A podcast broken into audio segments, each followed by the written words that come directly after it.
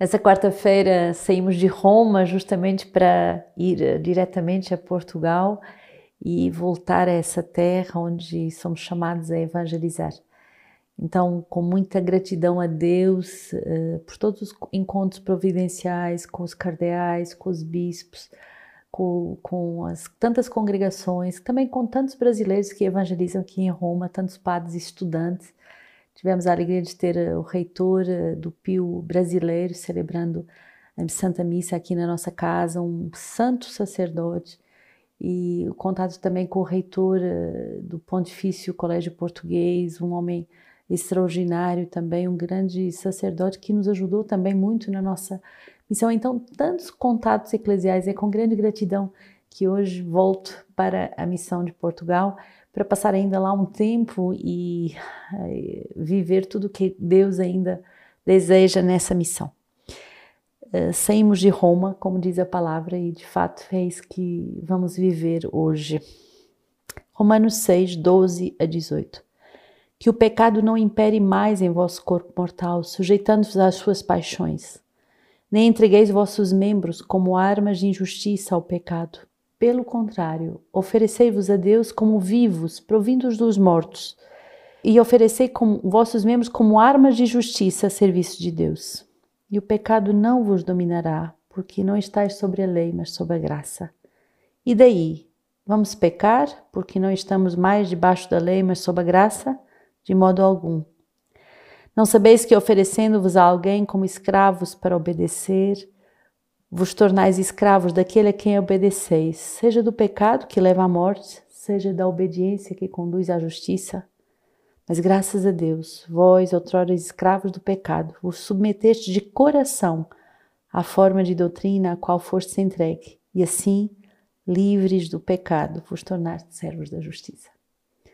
Tão belo esse trocadilho de palavras que São Paulo faz como fórmulas resumidas, muito concentradas de uma teologia muito segura que vai nos ensinar que, por amor a Deus, podemos entrar nessa obediência do coração. E essa obediência do coração vai nos levar à justiça e a justiça nos conduz à liberdade. Curioso, paradoxal. A obediência é que nos conduz à liberdade. Quando aprendemos a obedecer com o coração, quando aprendemos a obedecer nos detalhes a Deus e àqueles que podem nos ajudar a encontrar a vontade de Deus, tornamos-nos livres, livres. Quando nos ofertamos a Deus, quando aparentemente perdemos a nossa vida, nos tornamos livres e o pecado aí não impera mais. O que impera é a vontade de Deus. Salmo 123. Não estivesse o Senhor do nosso lado, Israel que o diga, não estivesse o Senhor do nosso lado quando os homens nos assaltaram ter-nos-iam tragados vivos, tal o fogo da sua ira. As águas nos teriam inundado, a torrente chegada ao pescoço. As águas espumejantes chegariam ao nosso pescoço. Bendito seja o Senhor, que não nos entregou como presas a seus dentes. Fugimos vivos como um pássaro da rede do caçador. A rede se rompeu e nós escapamos. O socorro nosso é o nome do Senhor, que fez o céu e a terra.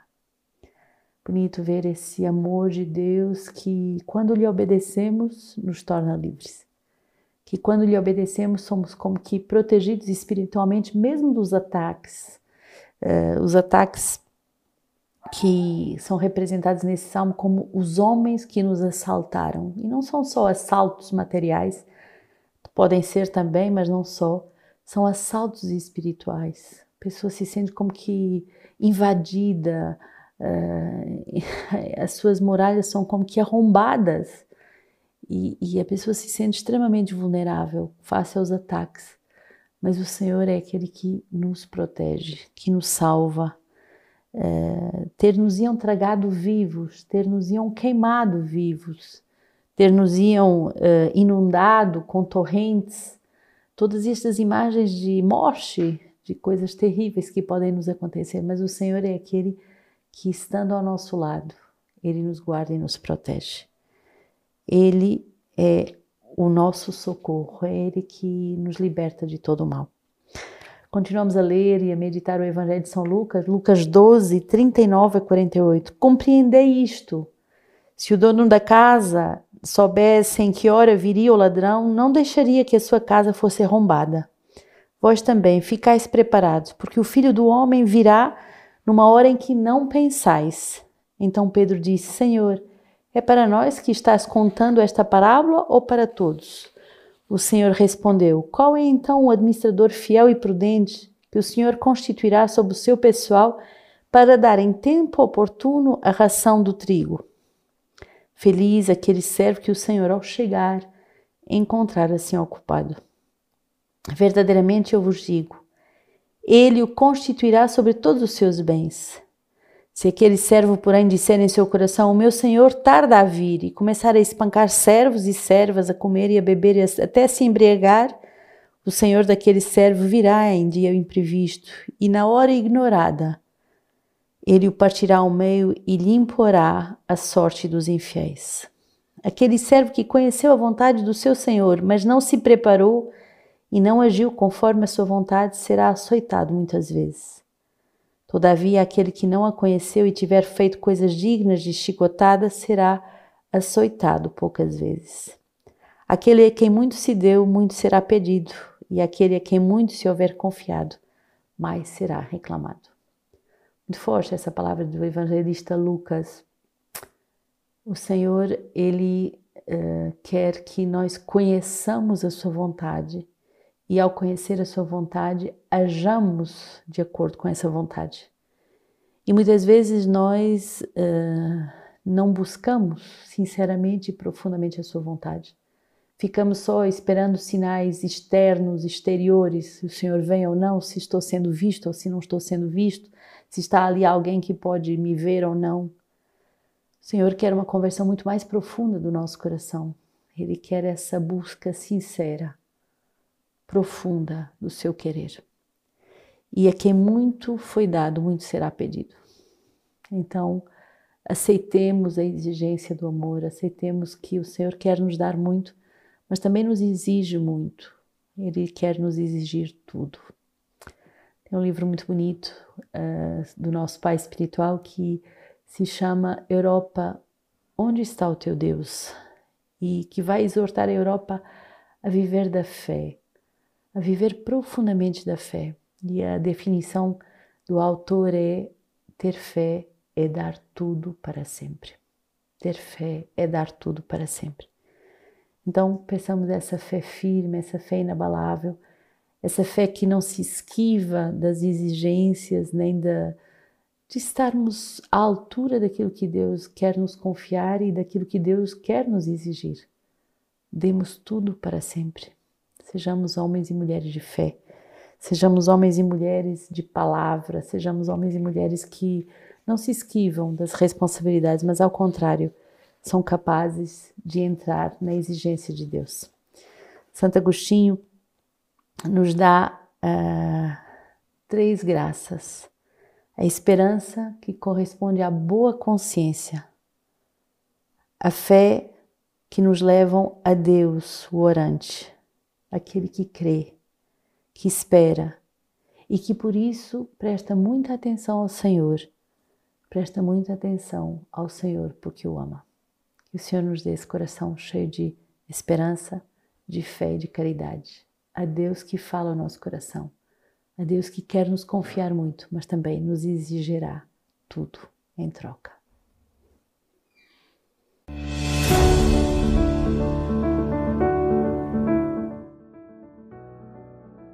Olá, eu sou a irmã Miriam e sou consagrada da comunidade Sementes do Verbo. Sou portuguesa e estou aqui há cinco anos na missão do Rio de Janeiro.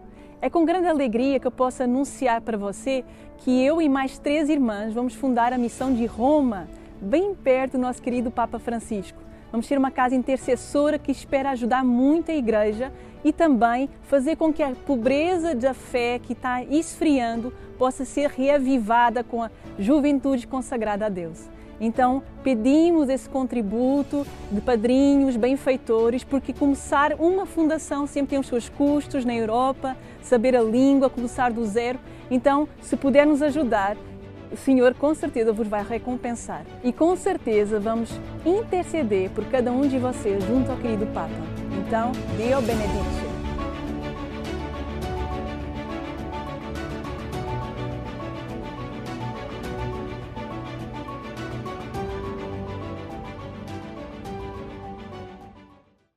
Que grande alegria poder vos anunciar o próximo compêndio Sementes do Verbo sobre o tema da responsabilidade. Ninguém tira a minha vida, eu a dou livremente. Está belíssimo, com textos muito profundos do nosso fundador. A equipe editorial está trabalhando a todo vapor e você já pode fazer a sua encomenda. Depois de termos meditado a liberdade, agora é o ano em que vamos meditar sobre a responsabilidade, a responsabilidade de dar a vida de dar a vida e de construir um mundo novo, tudo que sou, tudo que tenho.